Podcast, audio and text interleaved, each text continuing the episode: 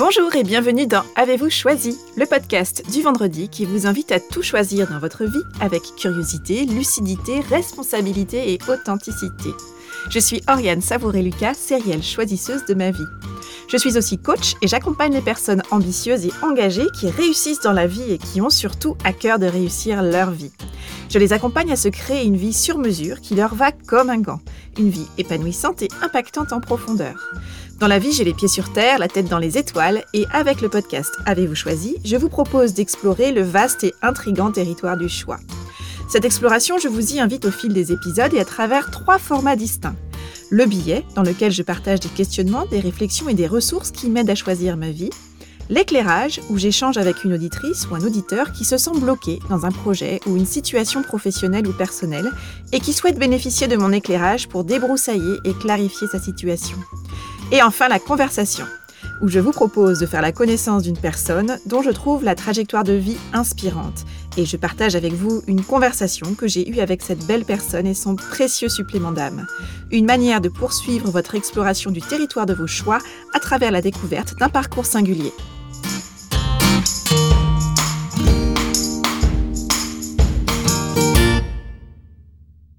Aujourd'hui, je vous propose une conversation avec le conteur Pierre-Olivier Banvart, installé à Angers. Pierre-Olivier se définit comme un artisan voyageur, un nomade.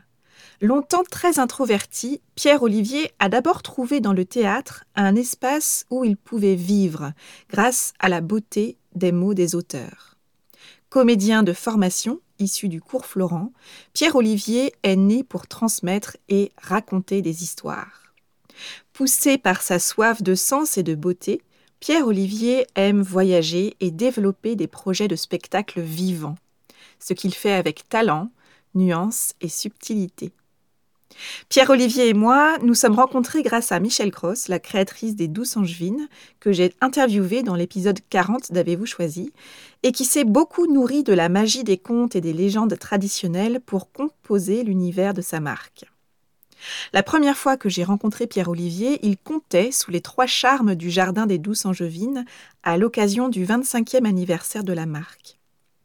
Et c'est en famille, au milieu d'un public captivé, que nous avons découvert avec délectation l'univers de Pierre-Olivier. Puis, à la faveur d'un nouvel événement, quelques mois plus tard, nous avons échangé et nous avons envisagé l'enregistrement de cette conversation autour du conte et du choix. Un confinement plus tard, nous nous sommes retrouvés cet été chez Pierre-Olivier pour parler choix et contes. Pierre-Olivier aime parler de l'art du conte comme un art de la relation, un art d'être ensemble, et parler des contes comme des chemins de vie. Parce que les contes, par l'entremise des conteurs, parviennent à toucher et à réveiller l'humanité en nous, je suis très heureuse de vous partager la première partie de cette conversation en ces temps où le spectacle vivant peine à respirer et où tant de personnes expriment le besoin de se sentir vivant et de se sentir en lien, en lien avec les autres et en lien avec soi. Alors, à travers cette conversation, et si nous prenions le temps de nous sentir vivants? Au cours de cette conversation, Pierre-Olivier et moi parlons entre autres de son parcours, du conte, de l'art du conte et de la place du choix dans tout cela, de curiosité et de goût de l'aventure, de l'espace du conte pour se régénérer et se vivifier, de graines semées et d'âmes fendues, d'intuition à cultiver, ou encore de rencontres et de l'audace de se frotter à l'inconnu. Sans plus attendre, je vous laisse découvrir la première partie de cette conversation.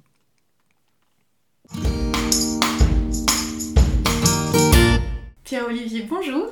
Bonjour. Merci beaucoup d'avoir accepté mon invitation dans Avez-vous choisi Merci de m'accueillir chez toi. Ben, merci. Merci d'abord pour cette invitation. Alors aussi à, venir participer à, ton émission.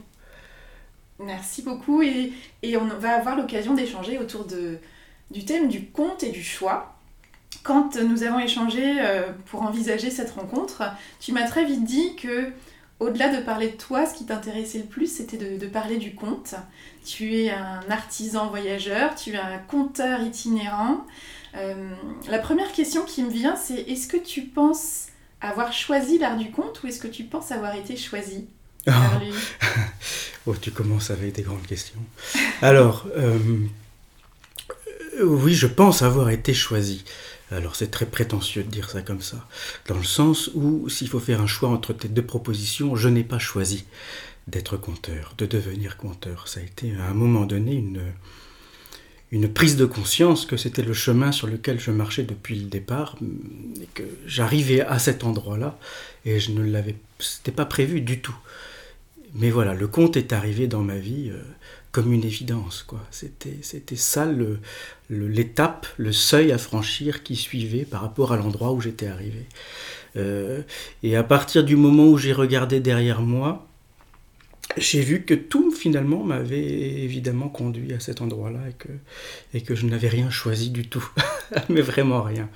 Ça a été un concours de circonstances. Mmh. Et en même temps un concours de circonstances que tu as choisi aussi d'honorer, de, de t'approprier. Euh, et lorsque tu comptes, qu'est-ce que tu choisis de transmettre?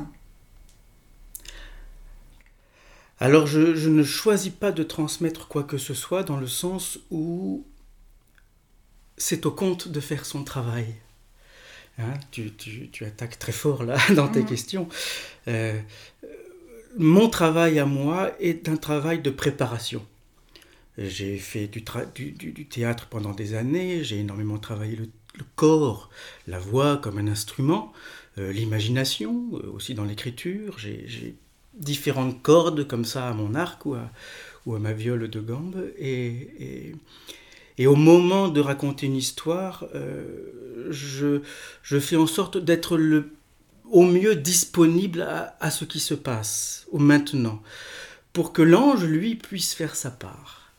Euh, s'il y a un travail de transmission qui s'opère, il n'est surtout pas volontaire, il n'est surtout pas... Euh, il y a une intention première, mais, mais, je pense que c'est l'intention qui me porte et pas l'inverse. Euh, parce qu'il y, a une espèce de responsabilité qui se met en place là. Euh, mais la transmission, elle s'opère malgré moi. Hein. c'est, la, question de la transmission, elle est, très grande. Euh, il suffit de voir la relation entre des parents et des enfants, c'est que dans cette relation-là, on ne transmet que ce qui nous échappe. il, il, suffit qu'on veuille que l'enfant soit comme ça et on peut être sûr qu'il sera autrement. Il y a une intention qui est là, qui est une sorte de terrain préparatoire, mais, mais la vie, elle sème les graines où elle veut. Moi, tout ce que je peux faire, c'est effectivement mettre dans ma poche des histoires que je rencontre, que je trouve belles, comme des cailloux que je peux polir parfois, ou au contraire, je peux laisser brutes, parce que c'est comme ça qu'est leur nature. Et puis, au moment voulu, euh, eh ben, je vide mon sac, quoi. et, les graines, elles, elles, vont porter par le vent de l'instant, de l'écoute, euh, des anges, des voix qui nous traversent. Ben, ces graines, elles vont se semer et pousser ou non euh, chez ceux qui les reçoivent. Mais ça, ça ne m'appartient pas. Hein. c'est vraiment... Euh, j'ai grandi avec une, maman qui, est, qui était passionnée par les peintures de Van Gogh qu'elle reproduisait comme ça à la maison. Il y a une toile qui m'a toujours marqué, que j'ai maintenant d'ailleurs suspendue dans ma cuisine, euh, qui est la, toile qui représente un semeur. Une parabole qu'on retrouve aussi, je crois, dans les textes bibliques.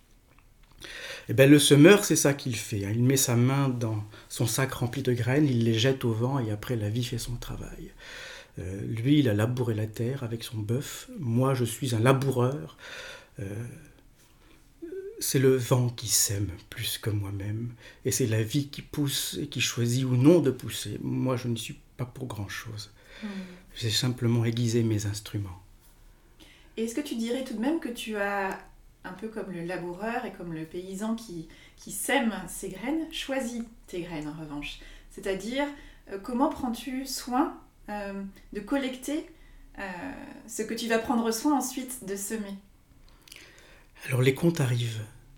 C'est un travail, vraiment quand on, démarre, quand on commence à fréquenter ces histoires, il faut beaucoup de temps pour apprendre à reconnaître quelles histoires sont faites pour nous. Euh, il y a bien sûr au début des espèces de thématiques psychologiques, parce qu'on tombe systématiquement dans le psychologique pendant longtemps.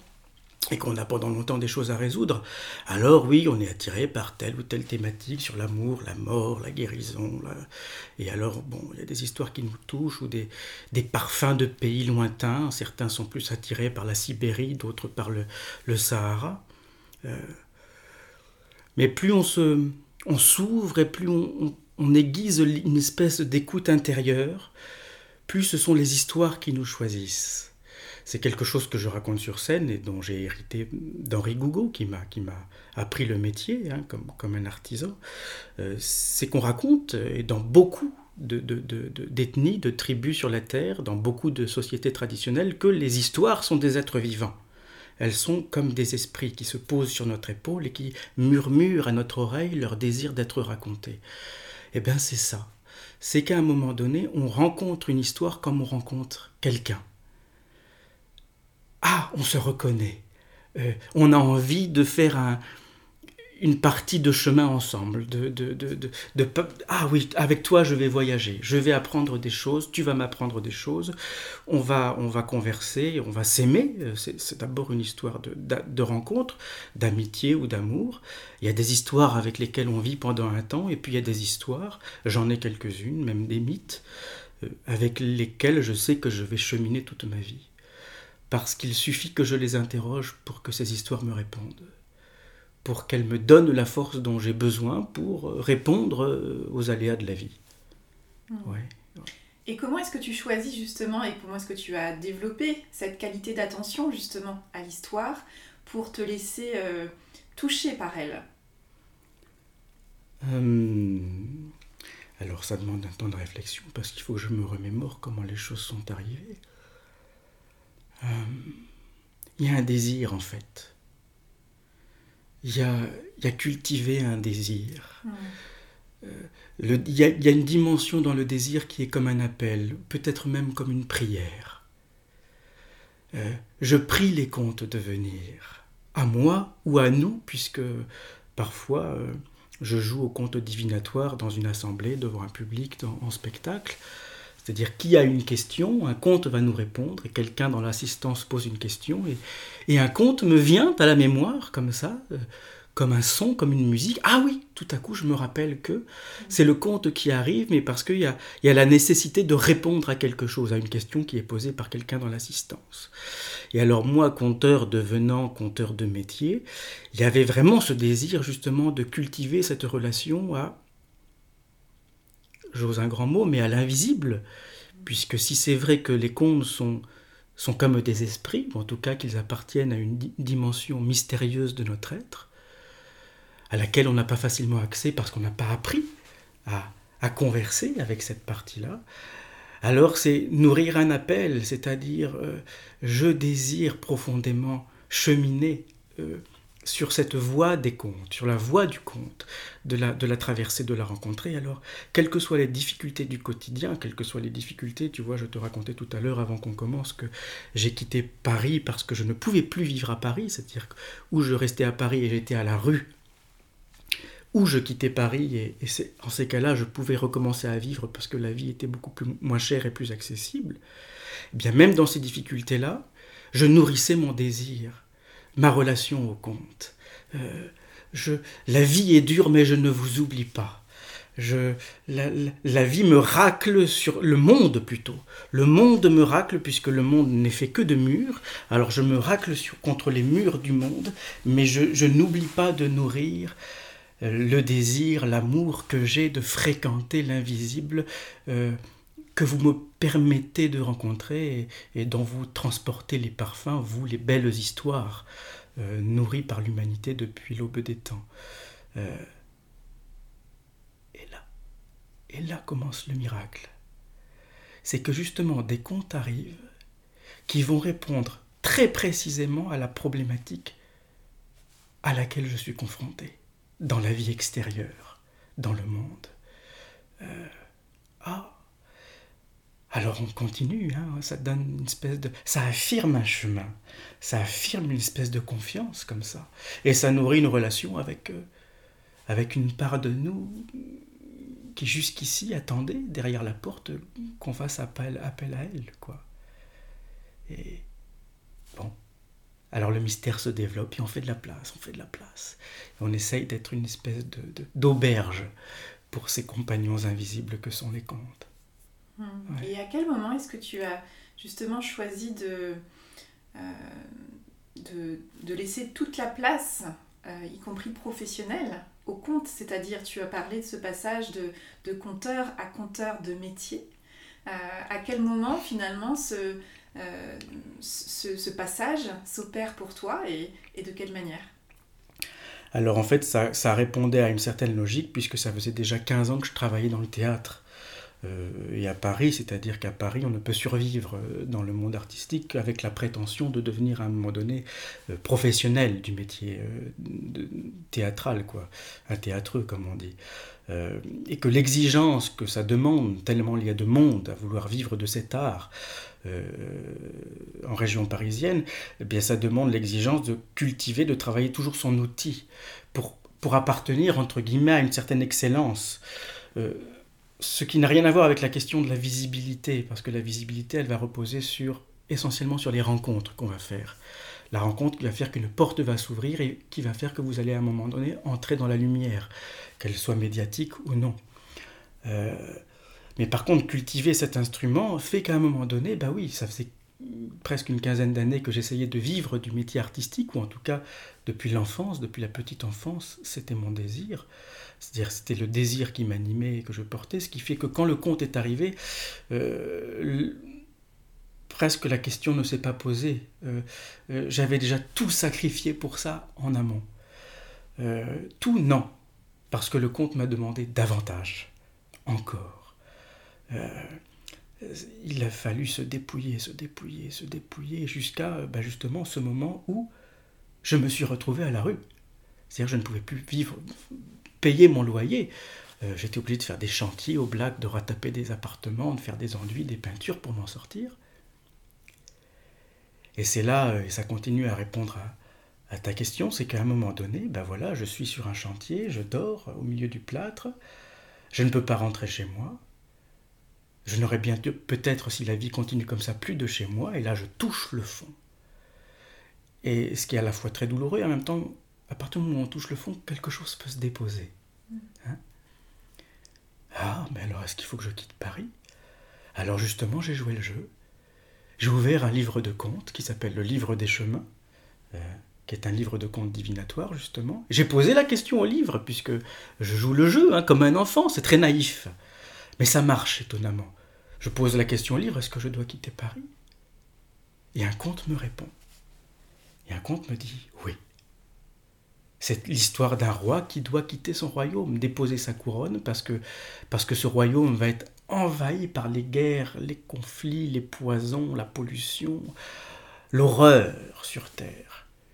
Et soit tu restes dans ce monde de fous et tu deviens le roi des fous, soit tu poses ta couronne et tu vas à, la campagne cultiver des radis, dit le comte.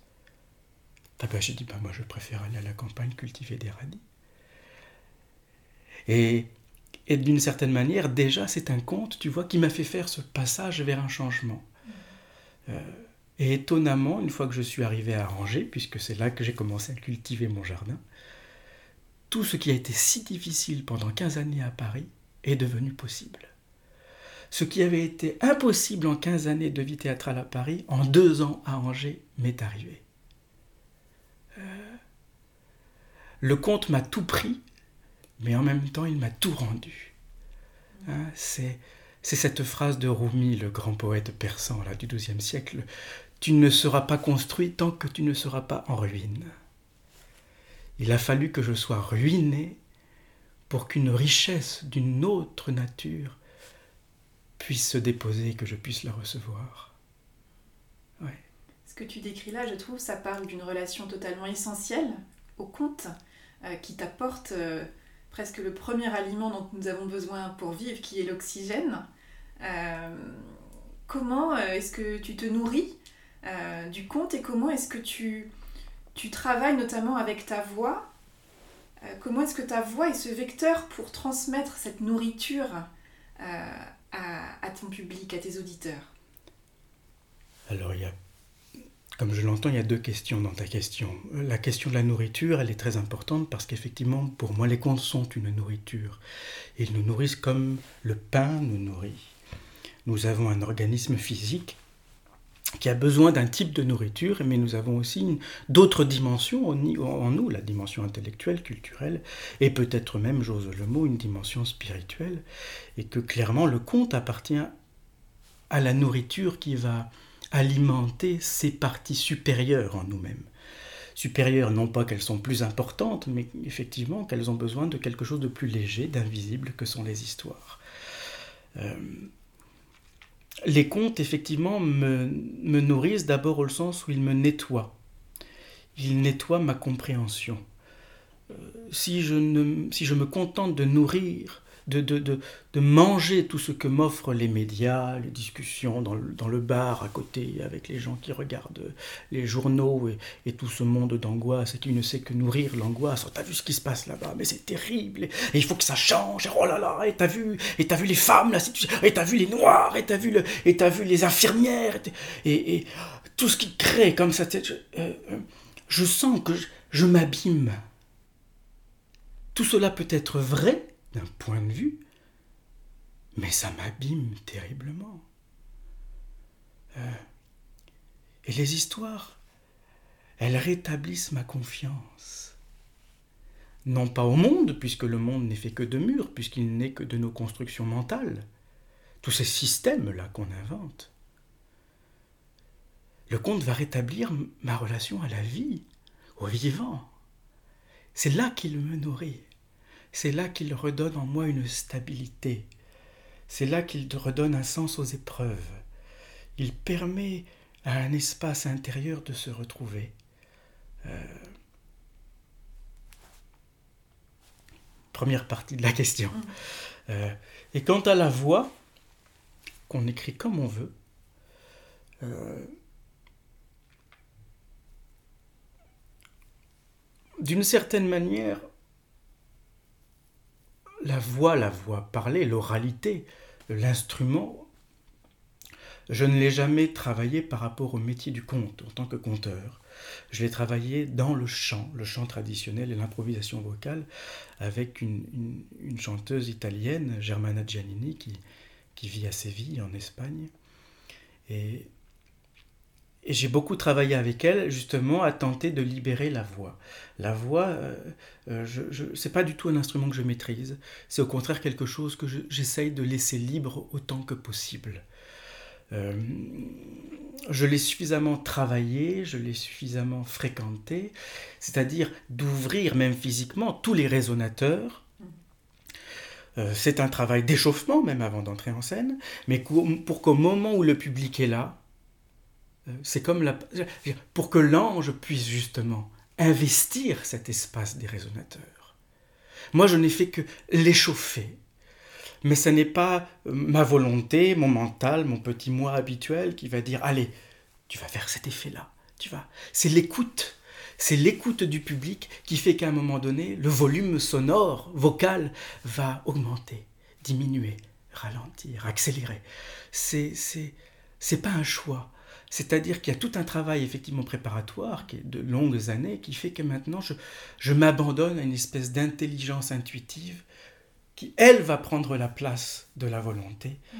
euh, pour que euh, nos états se rencontrent. Je n'ai souci que de ça dans la rencontre avec le public, c'est de favoriser la relation qui se tisse instant après instant à l'intérieur de l'histoire. Comme ça, ça se tricote, ça se tricote. Euh, et, et, je me mets tellement, même avec toutes mes maladresses, au service de ça, ça veut dire que euh, pour que nous soyons plus ensemble, pour que nous soyons mieux ensemble, pour qu'à un moment donné, ça arrive, nous ayons le sentiment de respirer le même air que tout ce qui nous séparait quand on est entré dans la salle, chacun pense à ses problèmes, à ses impôts, à l'endroit où il a garé sa voiture. Ah oui, et puis que tout ça, ça tombe, qu'on se regarde dans les yeux et qu'on ait le sentiment de partager une humanité retrouvée. Tout ce qui nous séparait, voilà. Et la voix, eh bien, elle, elle, fait partie de tous les instruments que je porte, qui m'animent euh, et qui participent à cette rencontre-là. Ce que, j'entends dans ta description également et de ce que, tu vis euh, dans ces rencontres-là et dans ce que l'art du conte permet et ouvre comme champ des possibles, c'est cette qualité d'entrer en résonance.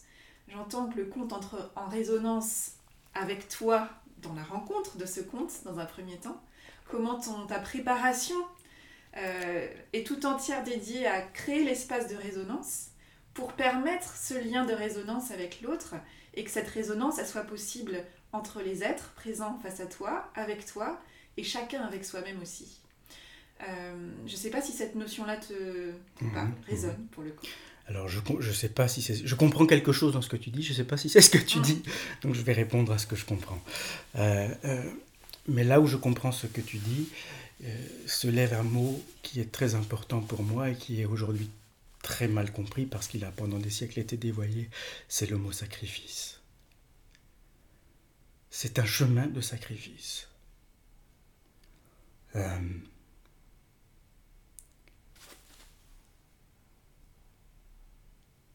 je vais faire une longue réponse, parce que je vais passer par des chemins un peu détournés pour essayer de clarifier ma pensée. D'une certaine manière, c'est déjà raconter des histoires. Parce qu'on a découvert que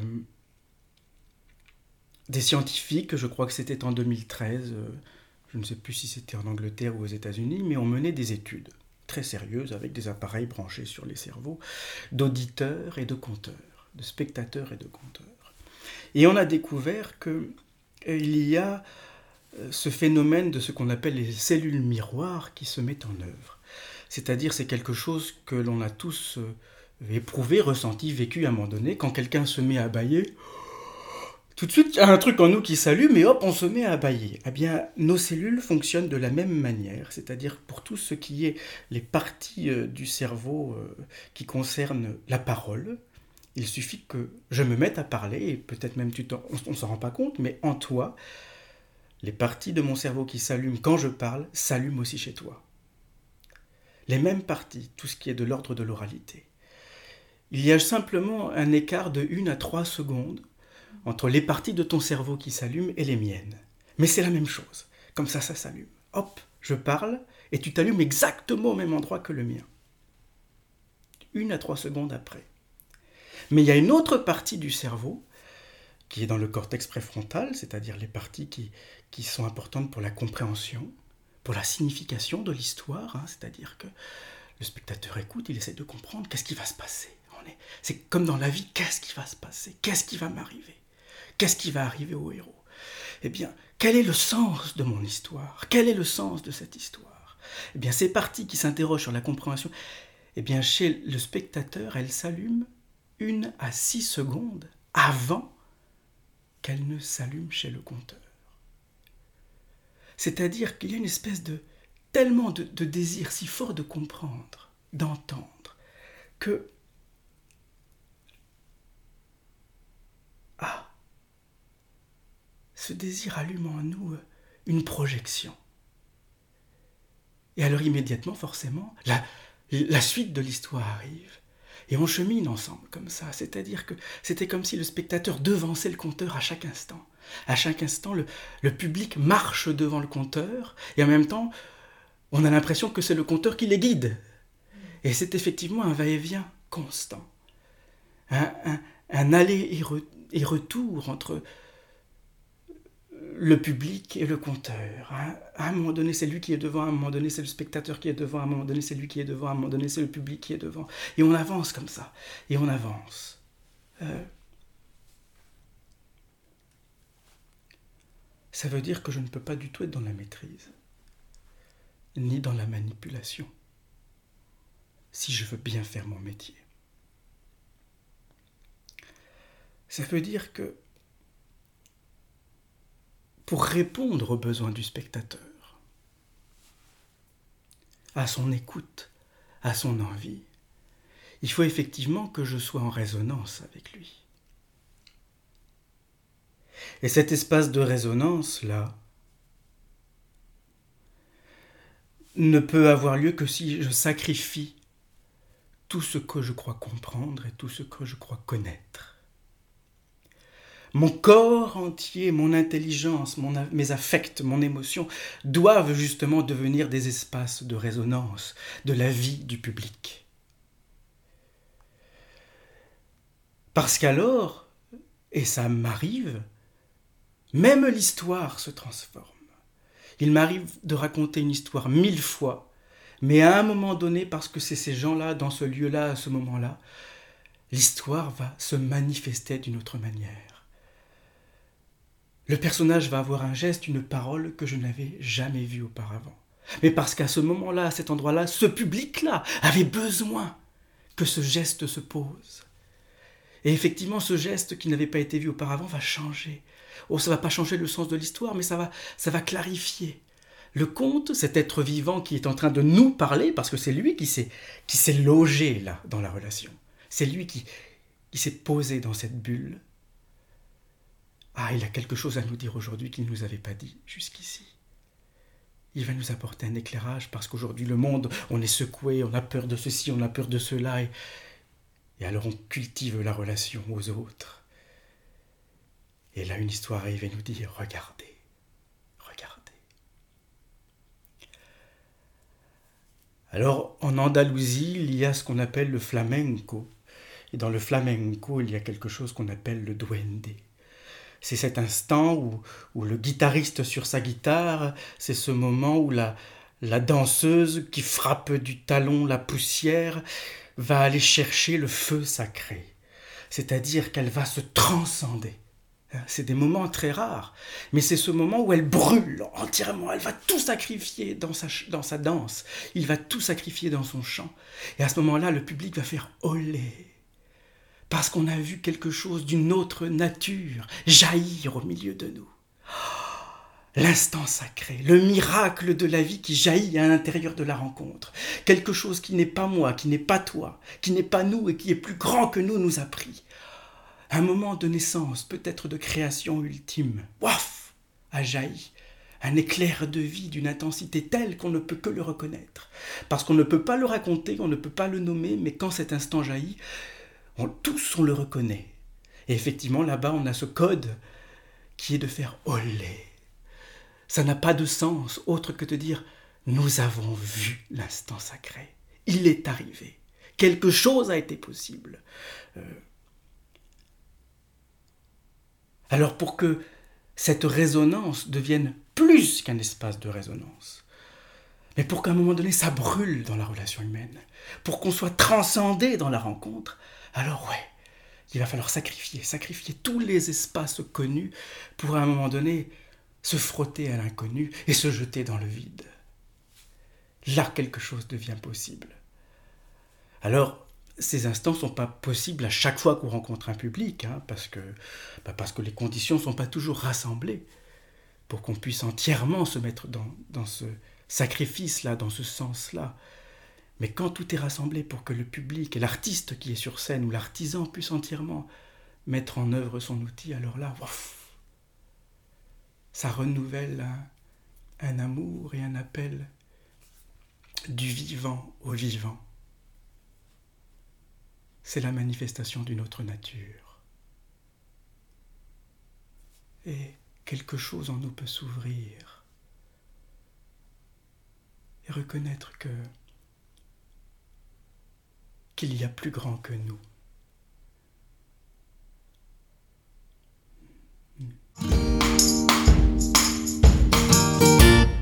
Un grand merci à Pierre-Olivier pour sa confiance, sa simplicité et pour la qualité de cette connexion que nous avons établie au cœur d'un espace-temps suspendu. Alors, que vous a inspiré cette première partie de conversation? Je vous invite à identifier l'idée, la phrase ou le mot que vous choisissez d'en retenir. Avec quoi de nouveau repartez-vous de cette conversation? Quel est le petit pas que vous pouvez planifier dans les prochaines heures ou dans les prochains jours pour mettre en œuvre dans votre quotidien ce qui vous a inspiré ici.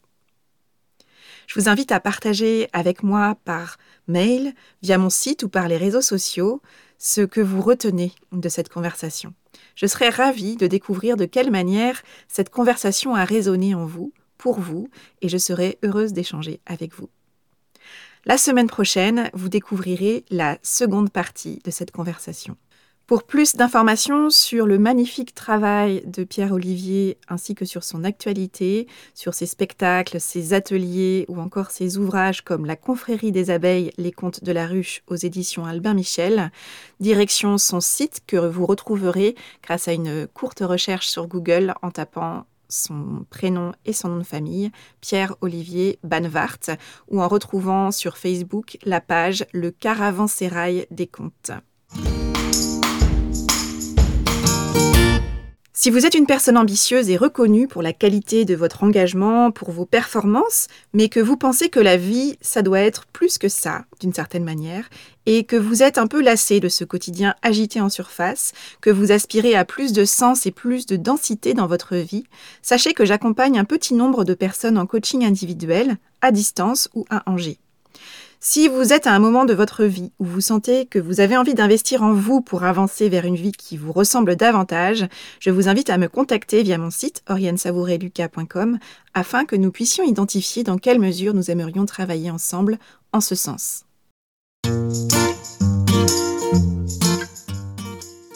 Voilà, c'est tout pour aujourd'hui. Vous retrouverez cet épisode sur le site oriansavoureluca.com. Si vous aimez ce que je vous propose, pensez à vous abonner à la newsletter de Avez-vous choisi afin d'être alerté dès la publication d'un nouvel épisode et également pour recevoir la graine de la semaine, une graine sous forme d'une question, d'une réflexion ou d'une intention que je sème par mail chaque lundi et que vous allez pouvoir faire germer ou regarder germer au fil de la semaine. Pour soutenir ce projet de podcast de façon bienveillante et efficace et lui donner davantage de visibilité, votre voix compte énormément et peut porter de différentes manières. Vous pouvez faire connaître Avez-vous choisi à ces personnes qui comptent pour vous et que l'idée de tout choisir dans leur vie pourrait réjouir. Vous pouvez également partager votre enthousiasme par écrit en déposant une constellation 5 étoiles sur Apple Podcast, un avis sur votre application de podcast préférée, sur le site ou sur les réseaux sociaux. Enfin, si vous souhaitez me contacter pour postuler à l'éclairage, pour me partager vos retours, vos questions et vos avancées, ou pour me suggérer de nouveaux invités, vous pouvez me contacter via mon site. Je me ferai un plaisir de vous répondre. Je vous souhaite une excellente semaine et je vous donne rendez-vous vendredi prochain pour la deuxième partie de cette conversation. Et d'ici là, et si vous choisissiez tout